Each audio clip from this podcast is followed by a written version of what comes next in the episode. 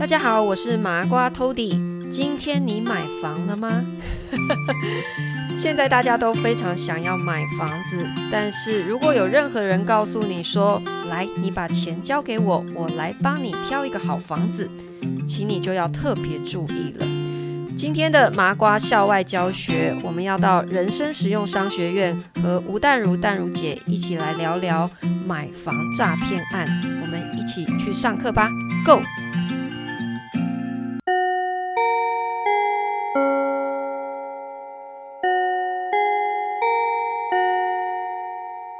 欢迎收听人生使用商学院。我们这集呢，继续在讲包租公包租婆的哲学，请到的是陶迪。陶迪你好，大家好，大如姐好。好，他的房呃，他不是他的房子，他的书叫做《不买房当房东》，年投报率四十趴。他刚刚很确定的，在我们前几集里面确实给你算出四十趴。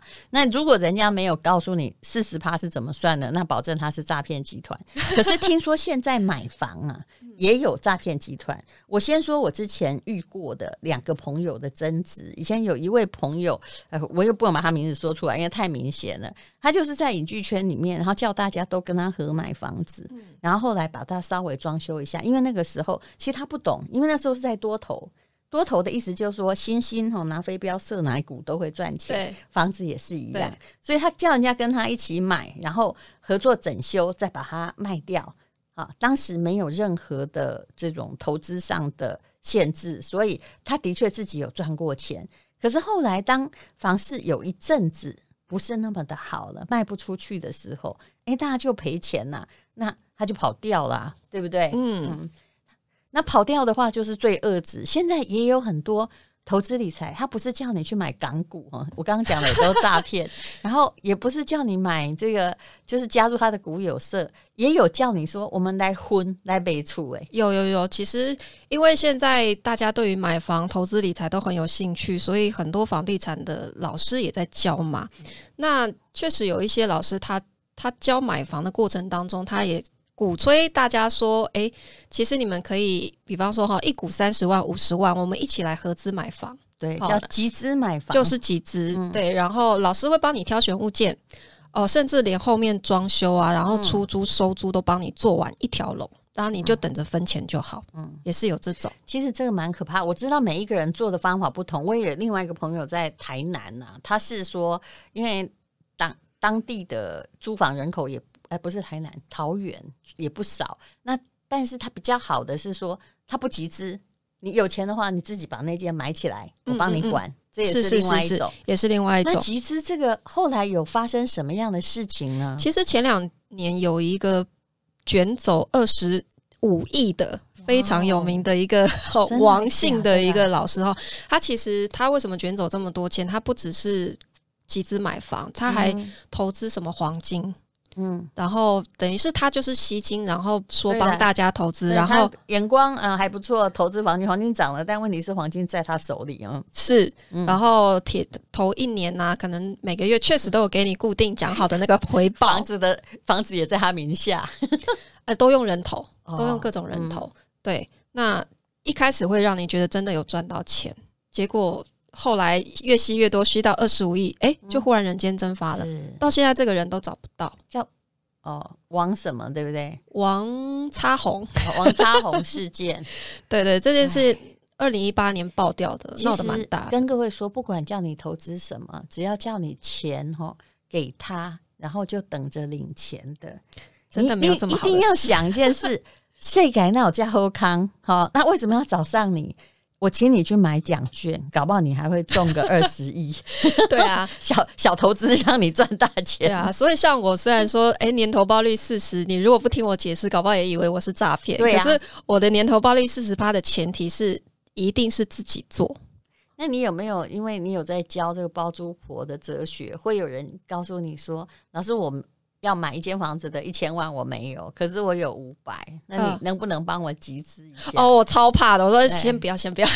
你哈，就是你要不就是自己看去哪里买房子啊哈啊！如果你真的诶、欸、想要学我这个课程哈，你就是自己做。我很怕跟学生收钱，我单纯就是收学费而已。其实我可以跟各位说了，不敢自己负责的人很多，他只想赚钱，然后把决定权交给别人，最后要叫别人来负责。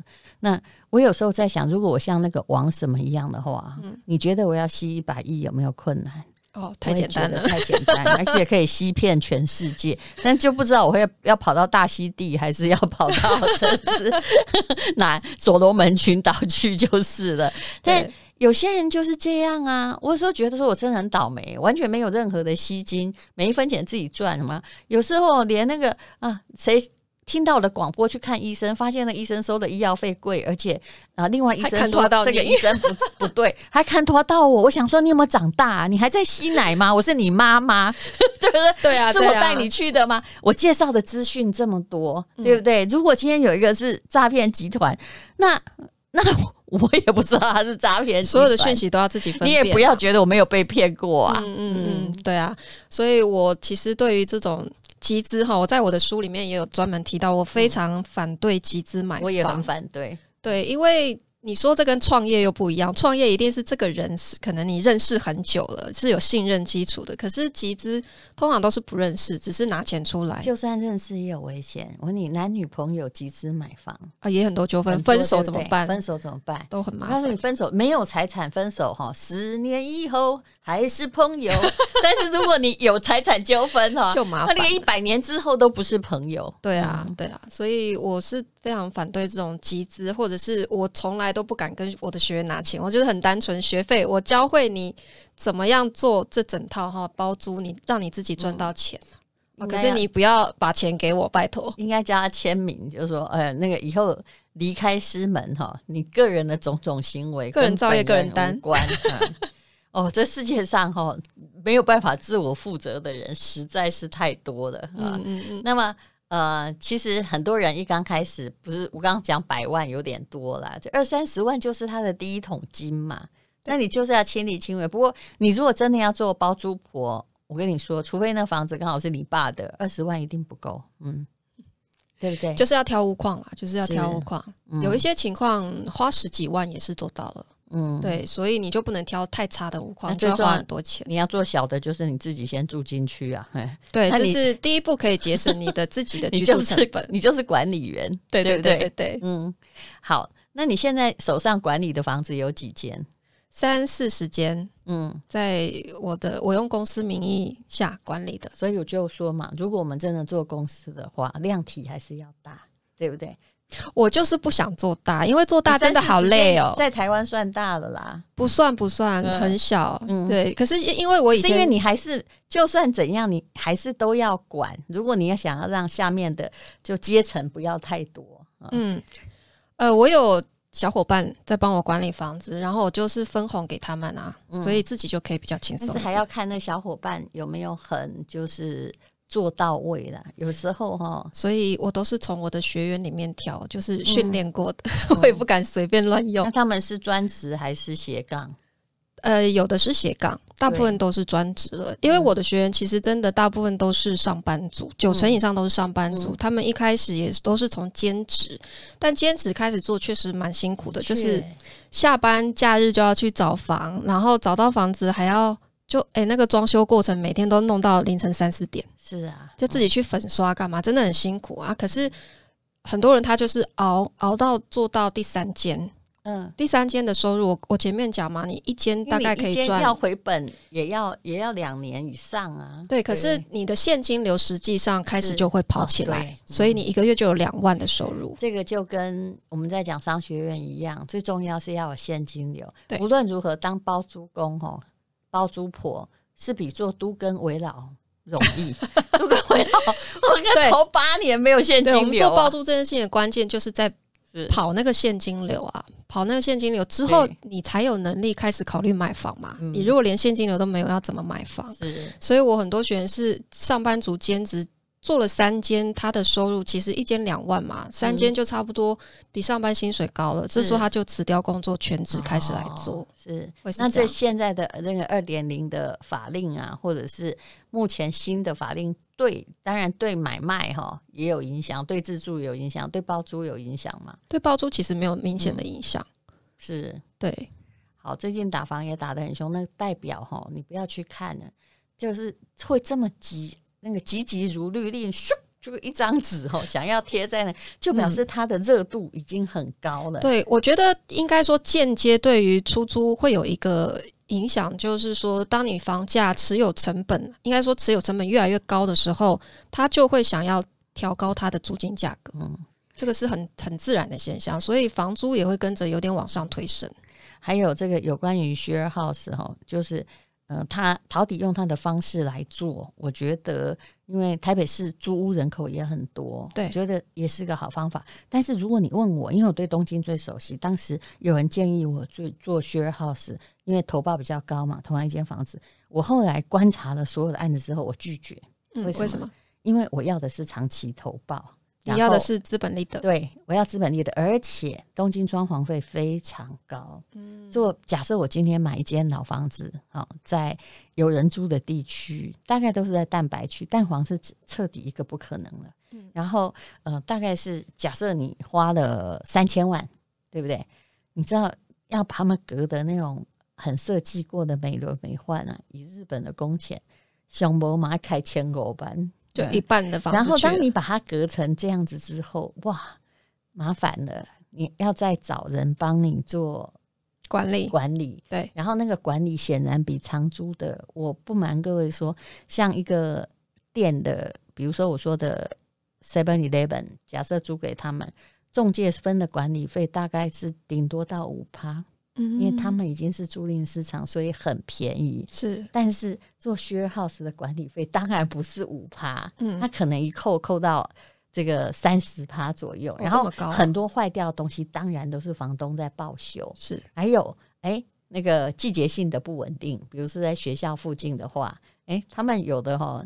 就寒寒假就给你退租，对对对，对不对？这就是短租的问题啦。这也是为什么我不做短租，我不喜欢，嗯、因为我都是一年一签，比较稳定。对，因为有时候钱再多都不应该做短租。短租很多人会觉得它租金可以比较高，嗯，因为短租的人愿意付比较高嘛。还有你的好处是你不去改它成为真正 share house 的格局，否则你把它三间改八间，好，你一时哈就是。获利好像比较高，其实也不会高到哪去。好，获利让你高个三成好了。但是当这个东西潮流过了之后，嗯、或者假设你是屋主，你想要把它变成了一般来贩售的话，对，你别别吃气。对对对，确实，我有很多屋主，他为什么？其实他们是有比较过不同的包租代管公司哦，嗯、就是找很多家来评估，最后都选我。原因就是我是唯一一个，我说我不会去改你原来的格局，是，所以你将来收回去，你要自住也好，你要卖都比较好处理。如果你改他原来的格局，那那个答案就是很清楚。很多人哈想要把那个房子变成一个本来只是空置的，变成一个投资项目，结果一付先付两百万。对啊，就是像很多人是买中古屋隔成套房嘛，现在套房一间都要五十万呢、欸。还有，我也看过很多人在做这种包租代管，他是管饭店。因为有一阵子，呃，台湾非常开放，各国的人都可以来这里住饭店。那时候饭店的确是非常热门的产品。嗯、然后那个老的一整栋的，对，哎，五五五层楼的，哎，他就改成文青的旅店。对，到在前不久的。那种呃比较糟的时期，全台湾有三百栋以上这样房间要卖嘛，每一间都装的美轮美奂。对，但是因为它不是做长租的，他没有生意。它其实就是像有点像旅旅店的概念，是在做日租嘛。嘛对，对那长租的话，有一派别是他们就是隔成套房。其实这样子一间三十平公寓，全部改成套房，大概也要三百万去，是两百五三百跑。所以那笔钱哈，你要去想哈，那个以后又不能用。三百万如果摊五年，一年六十万，哇！为了你的装潢，你一年付了五万块的房租，哎，其实真的没合，哎，是对，所以这种不改装潢的，我觉得是蛮厉害。还有一种状况，就是你觉得如果想要找你做 share house 啊，又不改装潢的方式。他是不是要在哪一些地点比较方便？比如说捷运站呐、啊，或什么啊之类的。捷运站跟交通方便的地方当然是一个加分。嗯、可是我觉得，因为像我们台北或者是其实六都都差不多啦，就是说你只要是在一个市中心交通很好的地方，很多人是骑车，对，或者是中南部很多人是开车，嗯，所以它也没有那么必然一定要在捷运站旁边。哦，对，只只要有生活机能，嗯，我觉得要避开的是像从化区，就是完全没有生活机能的，你，就会比较不好租。重划区基本上就是适合你自住的啊，有车的家庭，对，有有车的家庭的自住或未来投资啊。嗯、对对对对，对，如果你要买给自己的，我是觉得你要忍耐从化区是比较没关系，因为从化区的马路通常看大比较大条，对，等你孩子出生了，你会比较有公园可以玩。所以你要做投资和你要自住，我曾经讲过一个那个理论，就是说你自己住的永远是一匹马，你只要管这匹马好不好。好不好骑，对，对，对，对不对？但是你如果要投资的话，你就要看说鸡生多少蛋，猪会不会长肥，那这些都是判断标准。不要一次哈就全部把它放在一起。然后还有人会问你说：“我应该买蛋黄区的蛋白区？”我想说：“我这是什么问题？你可不可以告诉我你有多少钱呐、啊？对不对？你如果有十亿，我当然叫你买地保啊，不是吗？对。可是很多人就会问一个就。买房子，你最常遇到的就是很模糊的、太过开放性的问题。对，然后你不知道他谁，呃，对不对？对，这没有办法回答。或者是说，他明明想买自住，他又在想说啊，可是这个以后会不会赚钱？我说你可不可以不不会去问那个？其实自住跟投资真的要分开思考，不能混在一起想。是，如果你真的想要对房地产有了解，自住然后跟投资这个分开想，那你就完蛋了。像我觉得曹迪很清楚，他买的房子，哎，不是他现在工作的地点，那就租人嘛。他其实不是只马。但是它是一只，呃，这个可能是猪或鸡，对不对？它还是在生利息，你就拿那个鸡蛋呢来去租一匹马。答案是这样。对，我去找就是现在房价基期还比较低的地方去买，嗯、然后租给别人。那我自己要住在台北蛋黄区，我就用租的，我觉得比较划算。是。那无论如何啦，现在台北的房租大概只有两趴左右。你觉得按照你的运作方式，假设可以找到这个合理的六都的房子？还是可以达到个人的现金流的财务自由，就是用用包租来赚薪水，甚至两倍薪水。你觉得你现在法令还有希望吗？我觉得包租我们说是属于一种轻资产，对不对？然后买房是属于重资产。嗯、我觉得轻重资产这两种它是它是可以并行的。嗯，因为做轻资产包租这件事情赚到的是现金流。嗯，然后重资产买房这件事情是在。建立你的资产，是你可能是在养房，最后是靠资本利得。就好像你如果做啊，你现在有四十几间房子，那你万一收出来的，哎、欸，有多出来了，那你也可能去投资房房子。对啊，因为他看得见。我觉得，对，为什么这么多年来哈，股市当然也有人赚钱，但是倒的也很多，到时候看不见。一场战役就结束，但是那个每个人哈，像我们这年纪的人，你都赚什么？答案就是赚你住的那间房，因为对你你现在没有办法把它随便买卖，你知道，所以他就跟着年龄、跟着通膨而成长嘛。嗯嗯嗯嗯嗯，所以这也是不得已就赚了后来的退休金，都不是政府发的，也不是公司发的，就是你住的那间房子在默默帮你囤。对，嗯、所以我虽然是教就是做二房东包租，但我也确实有蛮多学员是从包租开始创造现金流越来越高之后，开始转入他可以买房。是，嗯，但是你这脑里要有很好的房子的管理概念。对，其实我很喜欢房子，可按陶迪喜欢房子，理由差不多啦，就是年少时候无家可居。那个在国外也曾经流离失所，所以突然觉得说自己住的有一个能够居住的安稳的地方，然后也许不能陪你一辈子，但却是心理安全感的来源。好，谢谢陶迪，谢谢大荣姐，谢谢。